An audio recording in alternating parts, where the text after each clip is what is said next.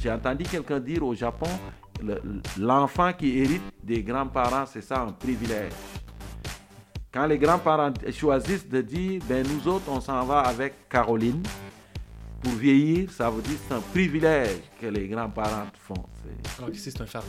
Ouais, ici, c'est plus, c'est plus difficile. Je salue les parents de Martin Deschamps. Ah oui, oui.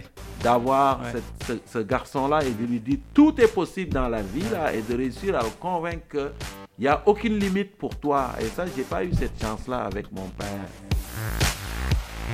Il y a toujours des avantages cachés en arrière de ce que les gens considèrent comme un désavantage. Même quand on dit c'est un TDAH, il faut se dire que c'est- ça ne date pas d'aujourd'hui. C'est un, un héritage de l'évolution de l'espèce humaine qui servait à quelque chose. Qui servait à quelque chose et ce quelque chose-là est encore là.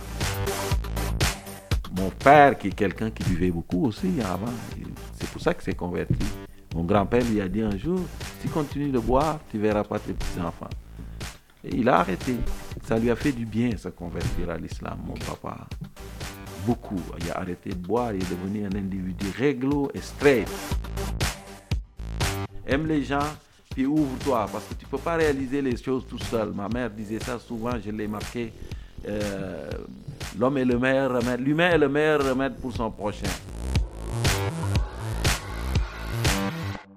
Bienvenue à ce nouvel épisode de la balado aidersonenfant.com. Je suis Carlo Coccaro et je suis très heureux de vous présenter aujourd'hui une rencontre avec l'humoriste, conteur et animateur Boukhar Diouf.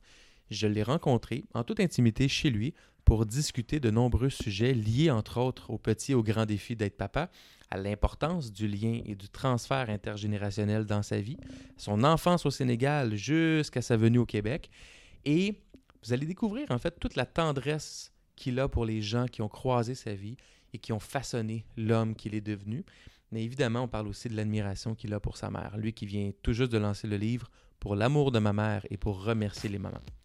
C'est une entrevue où on en apprend beaucoup sur la nature humaine et sur la vraie nature de Boukhar Diouf. Bonne écoute. Boukhar Diouf, merci de nous accueillir chez toi aujourd'hui pour euh, cette entrevue pour aider son enfant.com. Tu as lancé un livre dernièrement qui s'appelle Pour l'amour de ma mère. Mm. Euh, chez aidersonenfant.com, on croit beaucoup au- à la relation intergénérationnelle pour amener les gens à leur plein potentiel. Oui. Tu en parles beaucoup dans ton, dans ton livre. Effectivement. Pourquoi est-ce que c'est si important? Ben, parce que je pense que traditionnellement, ça a été ça chez, chez l'espèce humaine.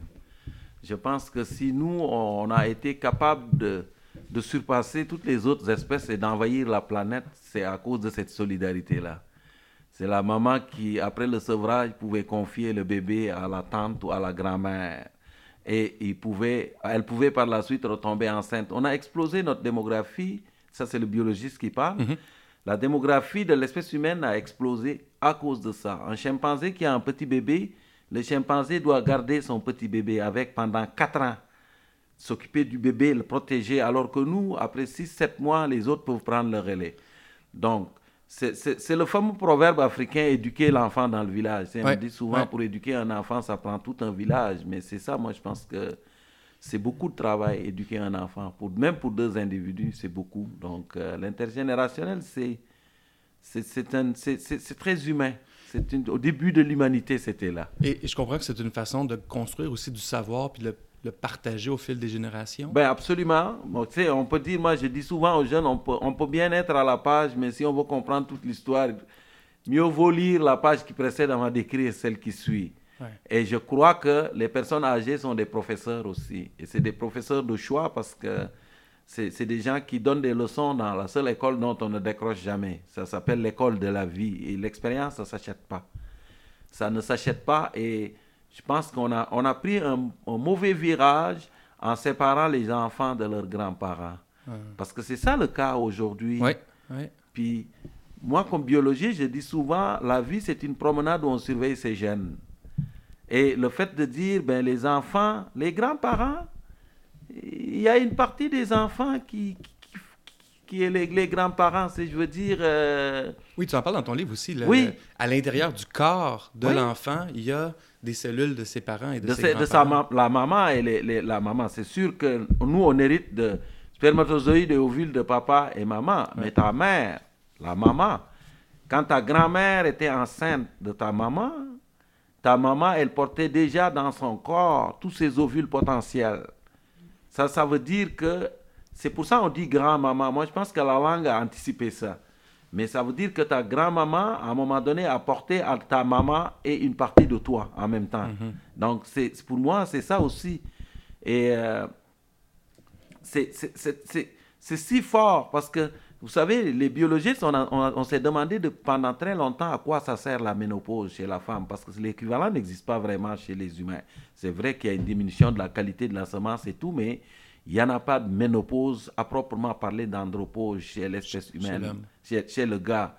Mais il y a des études qui ont été faites en Scandinavie et à une partie un peu au Québec qui ont démontré, c'est euh, un biologiste français qui raconte ça dans un bouquin qui s'appelle euh, Cro-Magnon toi-même et qui raconte que on s'est rendu compte que dans toutes les familles, il y a très très longtemps où la grand-maman était présente, le taux de survie des enfants, de, de- ces petits-enfants était plus élevé.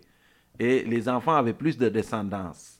Et ça veut dire quoi? Ça veut dire que probablement qu'il la partie de la réponse dans la ménopause se trouve dans le fait que la nature, à un moment donné, euh, dispense la femme un peu vieillissante de faire des enfants pour investir dans sa descendance, pour donner une chance à sa descendance de perpétuer une partie de sa génétique.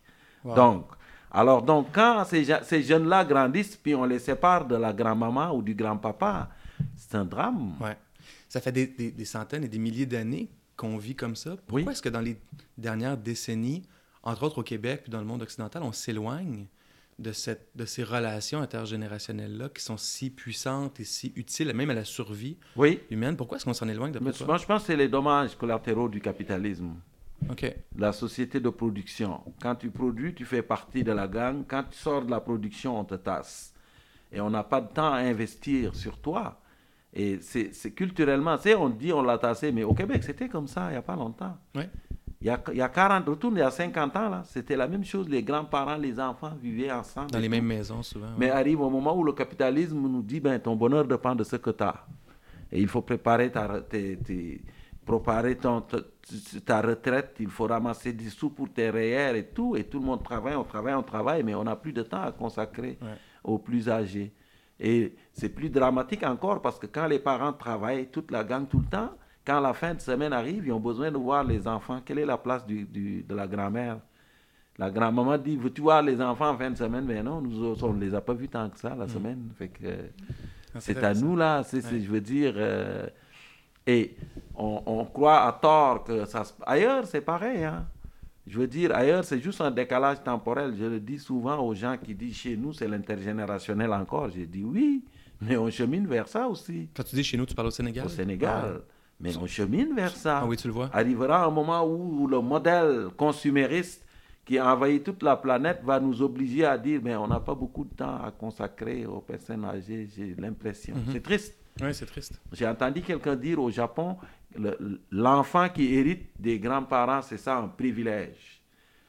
Quand les grands-parents choisissent de dire, ben nous autres, on s'en va avec Caroline pour vieillir, ça veut dire que c'est un privilège que les grands-parents font. C'est- Alors qu'ici, c'est un fardeau. Ouais, ici, c'est c'est plus, c'est plus difficile. Ouais. C'est- un peu plus difficile.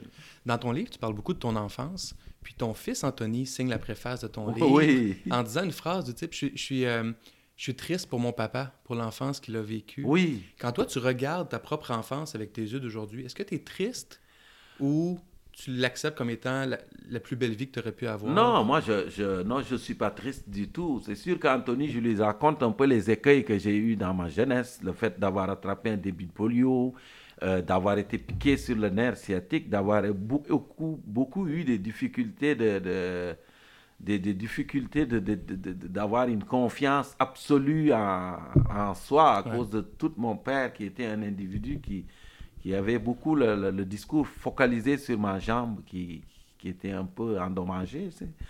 Mais moi, non, mon enfance, ça a été... Moi, j'ai vécu une enfance... euh, c'est c'est mon enfance qui a construit qui je suis Mhm. aujourd'hui. Moi, je gardais les vaches, je m'occupais des champs, euh, je parlais aux vaches, je leur racontais des blagues, je m'ennuyais. Et l'ennui, comme dit Gilles Vignon souvent, c'est la créativité née de l'ennui. Laisser Ouais, les enfants s'ennuyer. On avait le temps. Quand tu gardes un troupeau de vaches pendant toute une journée, là, puis tu as juste les vaches à parler, à expliquer tes, tes cours de, tes, tes- cours de sciences. Et moi, c'est ça que je faisais. C'est des fois, je- j'expliquais ça au baobab, comment ça fonctionne la photosynthèse. Parce que et j'écoute- j'expliquais ça aux vaches et ils broutaient là, puis te regardaient. Je trouve que c'est, au moins pour, pour apprivoiser une salle de spectacle qui te trouve plate, ça aide.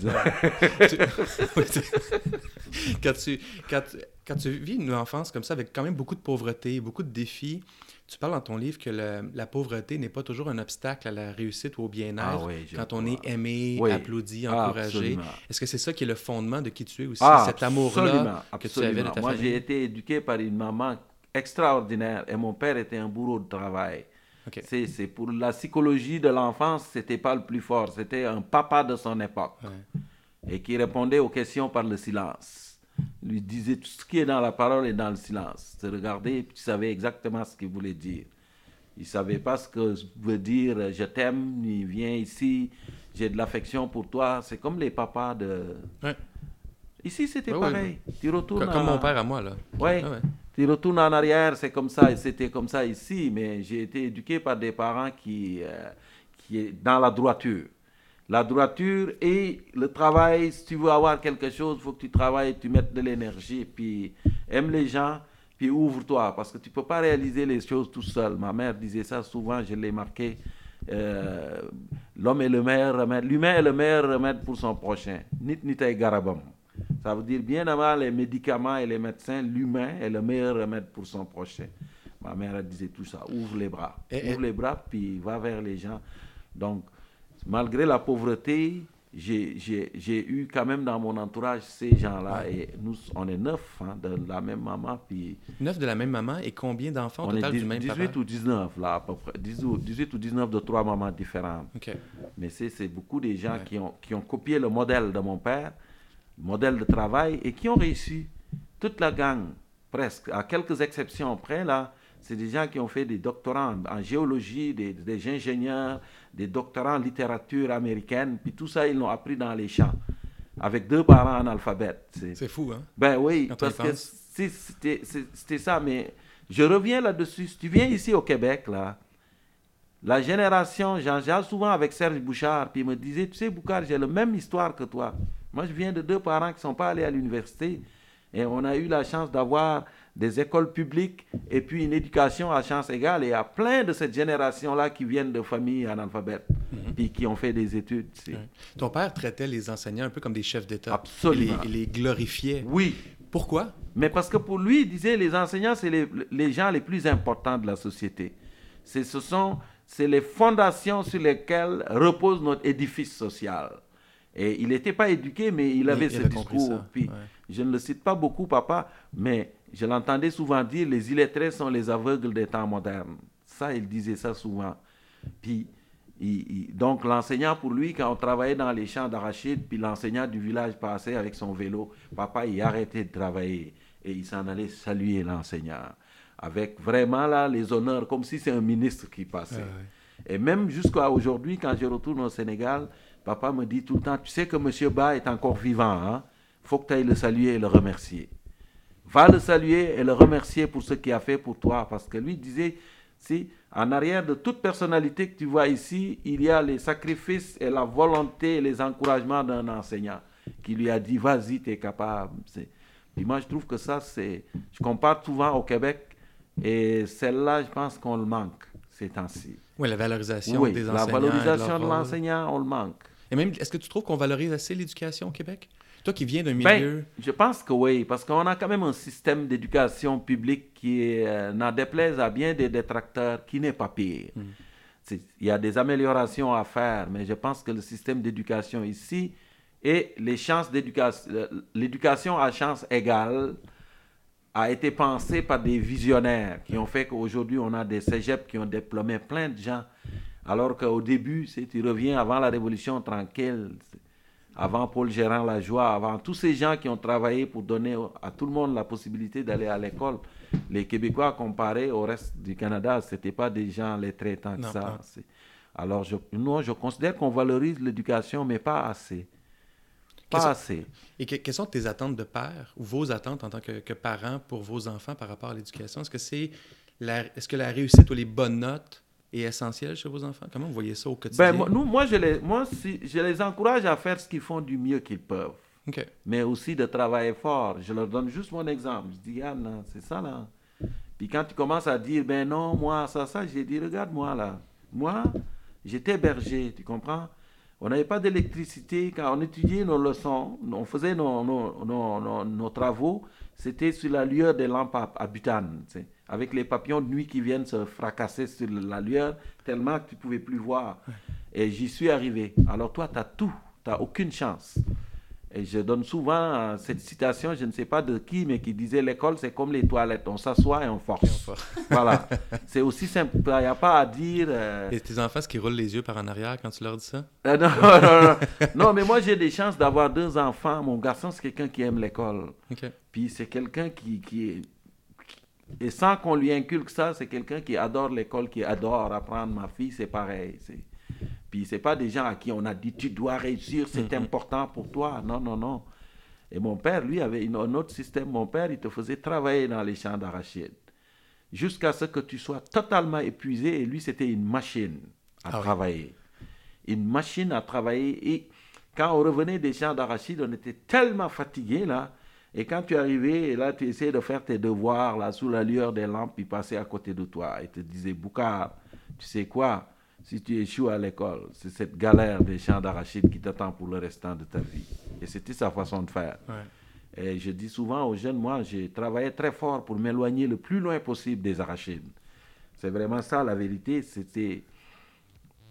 Mais nos enfants ici, moi, je leur dis, regarde, vous avez la chance d'être né dans un pays où tout est possible. Tout, Ouais. vous n'avez pas d'excuses. Vous n'en avez pas. Tu parles beaucoup dans ton livre de ta jambe et du handicap que tu as par rapport à ta jambe et à quel point ton père était dur avec toi quand on est temps de, de parler de tes possibilités futures à cause de cette jambe-là. À quel point c'est puissant ce que les parents vont percevoir des handicaps de leurs enfants ou des défis que leurs enfants Mais vont sais-tu quoi, vivre? moi, c'est une excellente question parce que moi, je ne me posais pas cette question avant d'arriver ici. Puis moi, je suis arrivé ici avec beaucoup de complexes. Mon père, j'étais dur un peu avec lui dans mon livre. Pas, pas, c'est très, très dur, mais quand même, je dois lui reconnaître quelque chose. C'est que lui disait, ton physique, ça ne marche pas. Mm. Mais quand même, tu peux développer, tu peux muscler ta tête. C'est un enseignant qui lui avait dit ça à un moment donné, puis il me répétait ça tout le temps. Donc, il y a au moins ça que je lui dois. C'est, mais mon, père m'a toujours dit, ah, t'es pas capable de faire ça. Ah, t'es pas capable de faire ça. Ah, t'es pas capable, t'as une mauvaise jambe. Ta jambe, tu seras pas capable de faire ça. Et du coup, tu, tu finis par internaliser ça en vieillissant. Surtout quand ça vient de nos parents. hein. Voilà. Et moi, je, je raconte souvent, c'est c'est l'histoire du de, de, de l'éléphant. Il y a une sagesse de l'Asie de cet éléphant. Quand il était éléphanto, on l'attachait avec une petite corde. Et en vieillissant, on a gardé la même petite corde et est devenu un mastodonte. Il est resté attaché avec la même petite corde. Il n'était pas convaincu qu'il pouvait casser la corde, il s'en allait. C'est- Moi, ça, je pense que ça, là, ça m'a habité jusqu'à ce que je me fais psychologiser, psychanalyser par Caroline. Ah oui, tant que ça. Ah, mais définitivement, c'est moi je- j'en parle assez Ouais. longuement dans le livre parce que quand je suis arrivé ici, puis j'ai vu des gens qui étaient tellement plus maganés que moi, qui faisaient des choses, puis je me dis, mais moi, une chance que j'ai eu ma mère qui me disait, mais non, tu es capable, vas-y, assume-le. Monte sur l'arbre si ça tente. Puis si tu te casses l'autre jambe en tombant, mais tu vas l'assumer. C'est aussi simple que ça. Puis euh, je remercie ma maman parce que ces complexes-là, il y en a plein. J'ai vu avec ça encore aujourd'hui. Je les vois. Je sais exactement où se trouvent mes faiblesses, mes peurs. Et je, je salue les, les, les- Je dis souvent, je salue les parents de Martin Deschamps. sais Ah oui, oui. d'avoir Ouais. ce, ce garçon-là et de lui dire tout est possible dans la vie Ouais. là, et de réussir à le convaincre qu'il n'y a aucune limite pour toi. Et ça, j'ai pas eu cette chance-là avec mon père. Il, il y a tous les handicaps visibles, il y a tous les handicaps Invisible invisibles. aussi. Entre autres, les troubles d'apprentissage. Ben Puis oui. La, la- la communauté a aidé son enfant à vivre beaucoup avec les troubles comme la dyslexie, Oui, absolument. C'est d'autant plus important de dire à son enfant, tu peux faire tout ce que tu veux dans la vie. Il y aura des obstacles, il y aura des défis, Mais- mais fonce. Exactement. Et dis-toi que il y a toujours des avantages cachés en arrière de ce que les gens considèrent comme un désavantage. Même quand on dit c'est un TDAH, il faut se dire que ça ne date pas d'aujourd'hui. C'est un, un héritage de l'évolution de l'espèce humaine qui servait à quelque chose. Qui servait à quelque chose et ce quelque chose-là est encore là. Je reviens sur les enseignants. L'enseignant, c'est celui qui est capable de, de, euh, de regarder l'huître puis de ne pas juste s'attarder sur la forme de l'huître. Si on s'était attardé sur l'huître, sur sa forme, Ouais. on n'aurait pas découvert les perles. Parce que ça, c'est. c'est- Il faut être quelqu'un pour dire. Et ça, c'est les enseignants passionnés sont capables de détecter ça. Et les parents passionnés sont capables de dire tu as des forces. Et oriente tes capacités vers ça et tu vas t'en sortir. C'est- Est-ce que tu as eu des- un, un ou plusieurs enseignants dans ta vie qui ont découvert la perle en toi? Ah oui. Oui? Au primaire, j'en ai. Je citais dans mon livre de ce, ce- cet enseignant qui avait dit à mon père à un moment donné, Boucard, ben, le physique, ça ne marchera pas, mais tu peux muscler ta tête à la place si tu veux compétitionner avec les autres. Et ça, ça a été quelque chose d'extraordinaire. J'ai eu un enseignant qui a bousculé tout. Toutes mes certitudes ont été bousculées par un enseignant en biologie à qui je dois beaucoup. Il s'appelait Weber, en français. Formidable pédagogue. Et si je pense que si je fais de la vulgarisation scientifique aujourd'hui, c'est peut-être en partie grâce à ce- cette personne-là. C'est- Toutes tes certitudes, on disait les geckos, quand ils pissent dans la nourriture, ben là, on est malade parce que ça, nos anciens nous disaient ça. Tout le monde croyait à ça. Et Weber est venu un jour, il nous a dit, c'est dit n'importe quoi. Les geckos n'ont même pas un organe pour pisser. Les reptiles n'ont pas d'organe pour pisser. Tout est mélangé là-dedans. Puis on dit, ben non, depuis des générations, on nous dit les geckos nous donnent la diarrhée à cause du fait qu'ils sont dans les maisons, puis pissent dans la nourriture ou dans l'eau. Et lui, un jour, est venu avec un gecko, il l'a mis dans une, euh, dans, dans de l'eau, puis devant la classe, puis nous, on capotait. Puis il a sorti le, le, le reptile, l'a mis à côté, puis il a bu l'eau, puis là, on capotait en disant, il va crever ce type. Puis il lui a rien arrivé. Puis il a dit, garde là, Il a vous son point. vous, vous vous mettez à assassiner les geckos, mais les geckos, ce sont vos alliés dans les chambres que vous habitez. Parce que le gecko, c'est un insectivore et vous débarrasse des- des- de tout ce qui s'appelle les, les, les- les bestioles, dont les, moustiques qui vous donnent la, la- la malaria. C'est arrêtez de les tuer. Puis tu dis, aïe, aïe, c'est formidable, la science quand même. La biologie. Est-ce que tes parents ont accepté, une fois que ce, ce savoir-là était transmis à l'école et que tu ramenais ça à la maison, est-ce que c'était accepté? Pas toujours. Ah non, non, c'est difficile de, de- de- de- de- d'enlever des croyances Ah qui oui. sont ancrées chez les gens depuis des générations. Là, c'est difficile de leur dire, ben, un gecko. Même aujourd'hui, je retourne à la maison, j'entends ma soeur dire, ah, les geckos, on a vu un gecko, puis il faut se débarrasser des geckos, mais tu essaies de leur expliquer, mais ça marche pas. hein. Il est toujours malvenu, le gecko, mais c'est... C'est pratiquement inscrit dans leur gène. Oui, Euh, et un peu. Les croyances populaires, c'est, c'est, c'est très ancré, c'est trop profondément ancré chez certains pour, pour les enlever. euh, Ça devient une religion. ouais. C'est pas un épiphénomène. Dans ton livre, tu parles de ton oncle, Tiaka, Oui, qui a eu un rôle extrêmement important dans ta vie, puis tu le décris comme un homme libre Oui. dans un pays conservateur. oui. Ma question, c'est comment, comment tu fais, toi, ou si c'est une priorité, pour élever tes enfants pour qu'ils soient libres? Parce que c'est une belle qualité, ça, que tu disais à ton Oui. oncle. Mais moi, je l'ai appelé Tchaka, mon fils. Ah oui? Oui, mon fils, c'était pour le remercier parce que nous, quand on donne un nom, on donne le nom de quelqu'un pour remercier quelqu'un ou un ami. Tu sais, on n'invente pas des noms puis on dit on se donne un prénom. On n'en invente pas. Mon fils s'appelle Anthony Tchaka.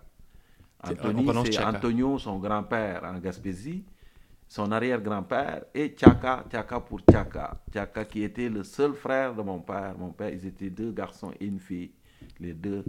Il reste juste papa qui est vivant, mais Tchaka, c'était un, c'est un délinquant dans la vision des, dans notre, notre- la vision, notre vision culturelle. C'était c'est quelqu'un qui buvait beaucoup et il est devenu vraiment addict à l'alcool, pas mal, mais c'était quelqu'un de bon. Ouais. De bon, mais possédé par l'alcool. Et quand j'ai fini mon lycée, il, il m'a inscrit à l'école Tchaka. Parce que mon père ne voulait pas m'inscrire à l'école. Comme j'étais à l'école coranique, et lui aimait beaucoup ça.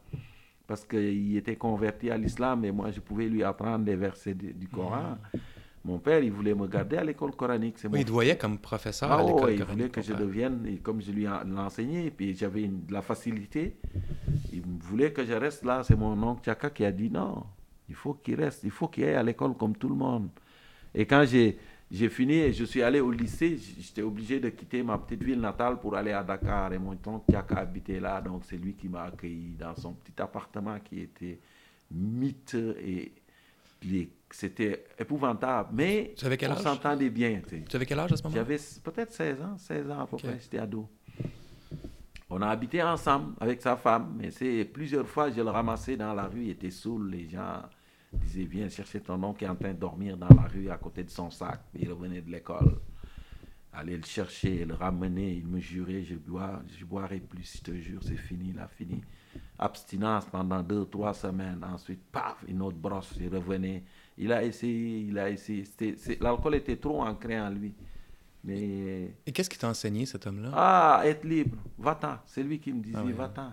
Si tu veux vivre ta liberté, vivre ta vie comme tu le sens, à, l'abri des contraintes culturelles, à l'abri des contraintes euh, religieuses, si tu veux vivre ça, ben va-t'en. Va à l'université. Il était très content. Oui. Quand j'ai réussi, c'est la première fois j'allais, j'ai réussi pour aller à l'université, il m'a donné un vieux veston qu'il portait dans les années 70. C'était tellement démodé son veston. Puis il m'a dit, tu joues dans la cour des grands maintenant. Puis euh, voilà, c'était, c'est, quelqu'un que j'aimais beaucoup. Et lui et mon père, c'était la tension tout le temps. Mon père avait honte de son frère. Hmm. Et il le manifestait clairement. Et je pense que... Mais il t'a quand même laissé aller chez lui. Ah, ben oui, parce qu'il n'y avait pas le choix. Ben, ben, il n'y avait pas une maison, lui, à Dakar. Hein, donc, je suis resté avec mon, mon oncle. Puis il s'occupait bien de nous, il nous nourrissait. Quand il recevait son salaire, il nous achetait des cartes de transport en commun. Il achetait la nourriture pour être sûr qu'on ne manquera pas de nourriture. Puis après ça, ben là, il brossait le reste de son salaire.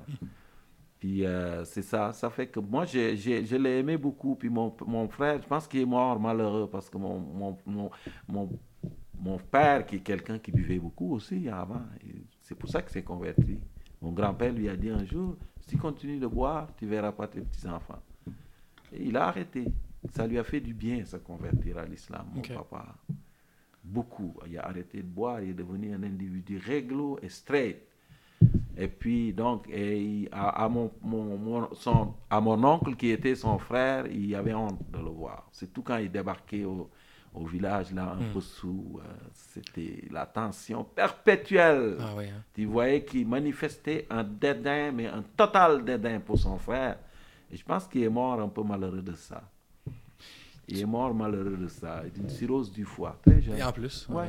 Ah ouais, mais il buvait beaucoup. Il avait quel âge quand il est décédé? Il avait quel âge? Je ne suis pas bon dans les âges, mais pas. Il venait de prendre sa retraite à 50, 60, 60, quelques années, peut-être 62. Il était décédé. Et toi, est-ce que tu étais déjà au Québec? Moi, j'étais ici, oui. étais ici déjà? Oui, mais je l'avais vu souvent quand je retournais au Sénégal. Quand il était il retraité, puis il avait été déménagé à côté de mon père. Puis il avait reçu comme son l'argent de sa retraite. Puis mon père m'a dit, va le traquer en ville. Puis pour prendre l'argent, puis ramène ça ici. Parce que sinon, il va saouler la gueule, puis les gens vont le voler. Puis finalement, il a ramené l'argent, puis on lui a fait construire une petite maison à côté de la maison familiale. Puis c'est là qu'il a fini ses jours. C'est ça. Ta mère avait une définition du succès ou de la réussite qui était de redonner aux autres. Absolument. Ce qu'elle fait encore ou ce qu'elle faisait jusqu'à tout récemment.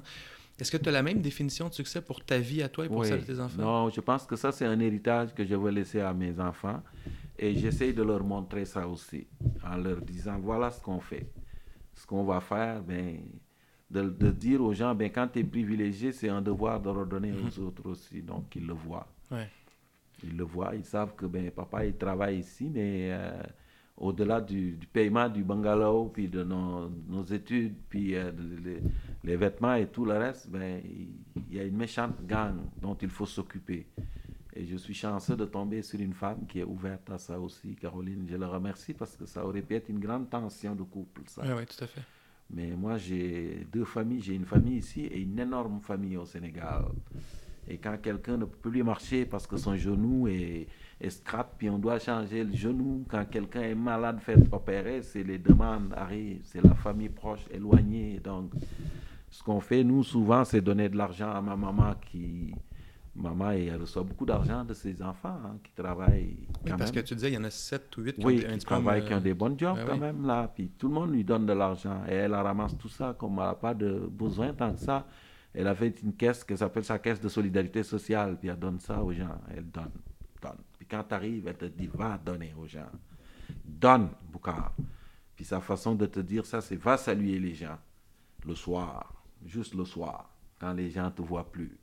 Va saluer les gens, ça veut dire quand tu as de l'argent, mets le billet là, quand tu salues la personne, tu mets le billet sur la paume de ta main, tu salues et tu abandonnes le billet sans que personne ne le voie, parce que tout doit se faire dans la discrétion. C'est vraiment ça, là, ma, ma mère, c'est, ça a toujours été ça sa vie. Et, et c'est décrit comme un, tablier protecteur, Oui. comme une façon de se protéger Oui, même. oui, Explique-nous un peu ce concept-là. Non, ma, ma mère, elle, elle- ça c'est sa conviction. Puis moi, c'est un mantra pour moi. Il dit, si tu fais du bien aux gens, c'est pas juste donner de l'argent, mais juste s'ouvrir aux gens, leur faire du bien. Il dit, quand tu es confronté à l'adversité, c'est toutes les bonnes actions que toutes ces bonnes actions cachées dans l'univers qui te servent de bouclier, qui viennent te protéger. Quand tu as un, un- Ouais. Et moi, je, je pense, je pense que je pense qu'elle a raison, moi. En tout cas, je, c'est ça, c'est ça. C'est, quelque chose que j'essaie de, de- quelque chose que j'essaie de, de- de mettre en pratique tous les jours. Puis j'espère que les, mes enfants adhéreront à ça aussi, parce que de toute façon, même si c'est pas un bouclier, ça fait du bien donner. Oui. Parce que quand tu donnes, c'est démontré biologiquement qu'avant même que la personne te remercie, ton cerveau te remercie. Ton cerveau te donne la sérotonine pour te dire, tu as fait quelque chose de bien. Chez les animaux sociaux que nous sommes, c'est bien ça ce que tu viens de faire. Ton cerveau te remercie avant même que l'autre te remercie. Et ça a été même démontré que même une personne qui est témoin du geste a une récompense. Ah oui. Juste de voir quelqu'un venir et faire un, un geste vraiment altruiste pour quelqu'un d'autre, le témoin qui voit ça, qui trouve ça beau, il est récompensé lui aussi. Est-ce que c'est pas l'évolution Oui. qui, qui a amené à une forme de survie de l'espèce humaine par l'entraide? Ben oui, ben on porte ça. Ah oui, on a de ce qu'on appelle les neurones miroirs chez nous. Qu'est-ce que c'est? Les neurones miroirs, c'est une partie du cerveau qui permet de se, de, de- de se- de plonger dans le drame de l'autre. C'est-à-dire que l'autre devient un miroir de, ce- de toi et que tu te dis, mettons, je, je n'aimerais pas qu'on me fasse ça. Je ne peux pas faire ça parce que moi, j'aimerais pas qu'on me le fasse. Donc, le miroir de ta soeur, de ton frère, de ton, de ton père. Et ça, je pense que c'est quelque chose d'extraordinaire, de, de- d'assez relativement récent quand même dans les découvertes scientifiques, de savoir que chez les animaux sociaux que nous sommes, l'autre est un miroir de toi. On a des structures dans notre cerveau qui permettent de voir l'autre comme un miroir de nous-mêmes et d'éviter de lui faire ce qu'on n'aimerait pas qu'on nous fasse. Ouais, ouais. Hein? Évidemment, il y a des gens qui, dans leur miroir, ne voient qu'eux-mêmes. Alors, Ouais. ils sont capables de faire des horreurs. Ça existe, ça aussi. Ma dernière question, Boucard. Qu'est-ce que ton grand-père dirait sur l'importance de prendre soin de nos enfants? Sur l'importance de prendre soin de nos enfants, je pense qu'il faut être un tuteur pour nos enfants. C'est mon père disait ça. Si- S'il n'est pas soutenu par un tuteur, un arbrisseau a tendance à pousser croche. C'est- Il faut être un tuteur, mais pas un tuteur rigide. Un tuteur qui est capable d'épouser de temps Ouais, en ouais. temps et de, de s'adapter aux petites déformations de l'enfant et de le ramener toujours à la verticale pour que la moyenne soit la verticale. C'est surtout ça, là. C'est- C'est euh, c'est- c'est ça. Mais il dirait probablement pour éduquer un enfant, ça prend tout un village. Moi, je l'aime bien.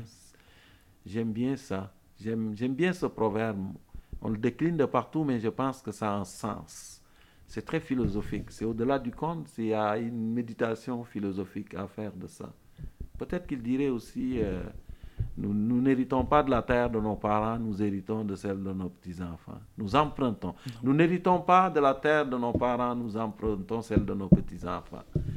Ça, je pense qu'en ce moment-là, là, avec les tourbillons qu'on traverse sur la planète, peut-être que ça, c'est aussi quelque chose sur lequel il faudrait méditer un jour. se le rappeler plus souvent. Oui, je pense. Oui. Merci beaucoup, Boucard. Ça fait plaisir. Voilà, j'espère que vous avez apprécié cette entrevue. Un merci spécial à Boucard Diouf. Évidemment, je vous encourage à consulter nos autres balados, qui sont toutes plus intéressantes les unes que les autres, et à visiter le aidersonenfant.com pour y trouver toutes les informations, fiches d'activité et dossiers complets qu'on vous propose gratuitement pour vous aider à être plus outillé dans votre rôle de parent. Merci tout le monde, à bientôt.